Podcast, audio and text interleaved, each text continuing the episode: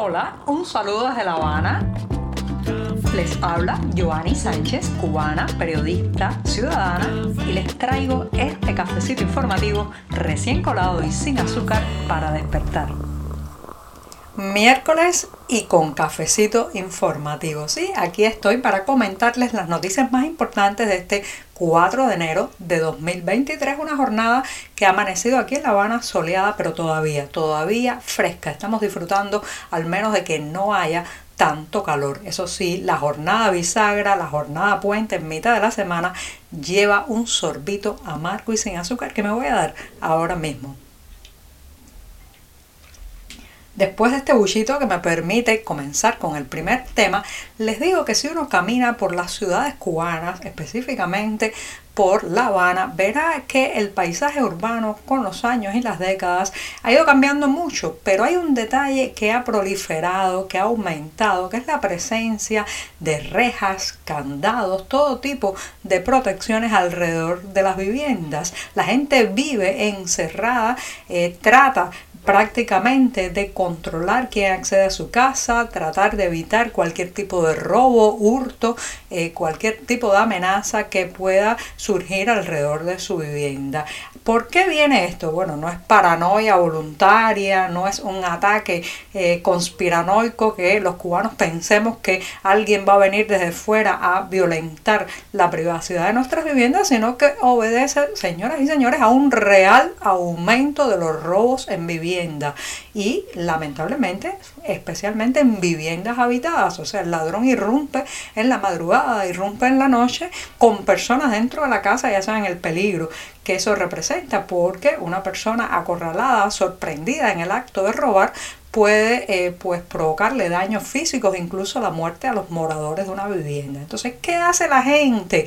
Pues atrincherarse cada vez más. Hay casas que parecen verdaderos cuarteles, fortalezas. Lo único que les falta es un foso perimetral como en las antiguas fortalezas coloniales, pero todo lo demás, cámaras de vigilancia, eh, cierres cada vez más seguros, eh, rejas sobre todo muchas veces eh, que violentan la estética de un edificio que eh, pues cierra las terrazas, cierra las ventanas de una manera bastante fea, pero bueno, protege al menos a las familias. ¿Y qué dice el oficialismo? ¿Qué dice la prensa oficial sobre este fenómeno creciente de miedo en nuestras propias casas?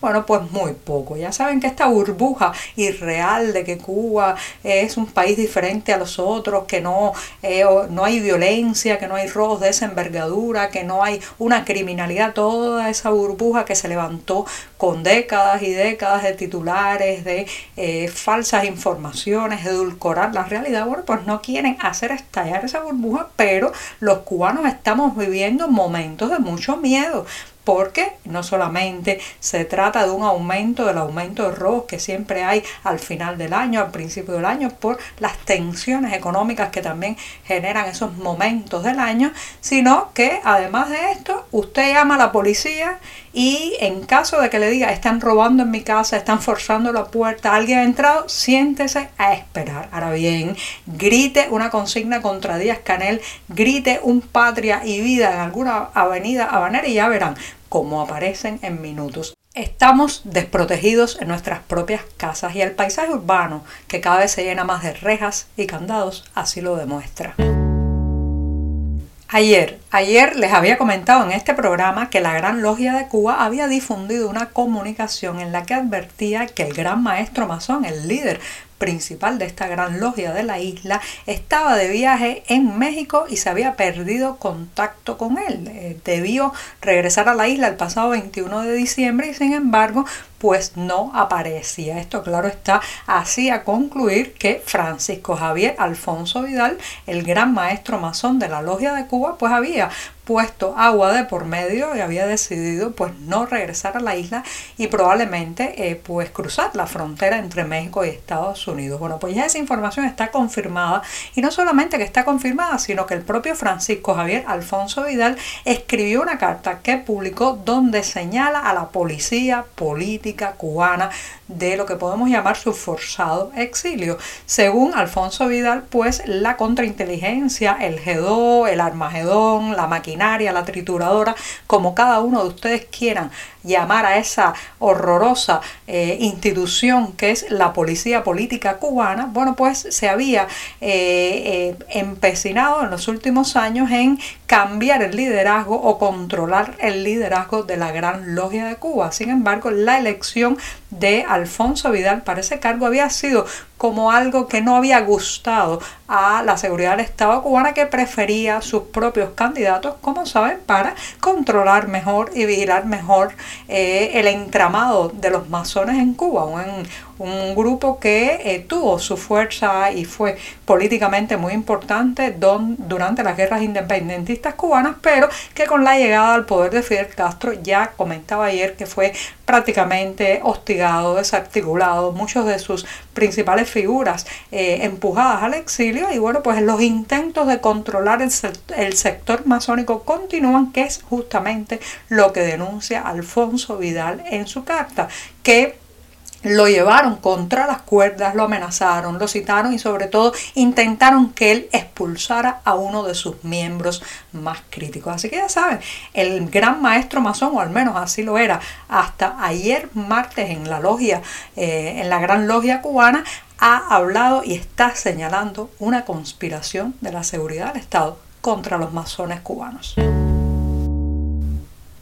Volverán los apagones. Así lo ha confirmado el propio ministro de Energía y Minas a la prensa oficial y ya también varios medios oficiales se han hecho eco de esta noticia. Según las autoridades del sector, se trata de apagones que comenzarán en los próximos días. Específicamente tendrán su momento, digamos, más mm, difícil en el mes de febrero, pero eh, buscan eh, con estos cortes eléctricos poner en pausa ciertas unidades de las termoeléctricas cubanas, las deterioradísimas termoeléctricas cubanas, para hacer reparaciones, arreglos que garanticen que el próximo verano, cuando las temperaturas suban y la demanda energética en el país también lo haga, no haya tantos apagones como ocurrieron el año pasado, que tuvimos incluso cortes eléctricos de hasta 12 horas diarias. Bueno, eso es lo que dicen ahora.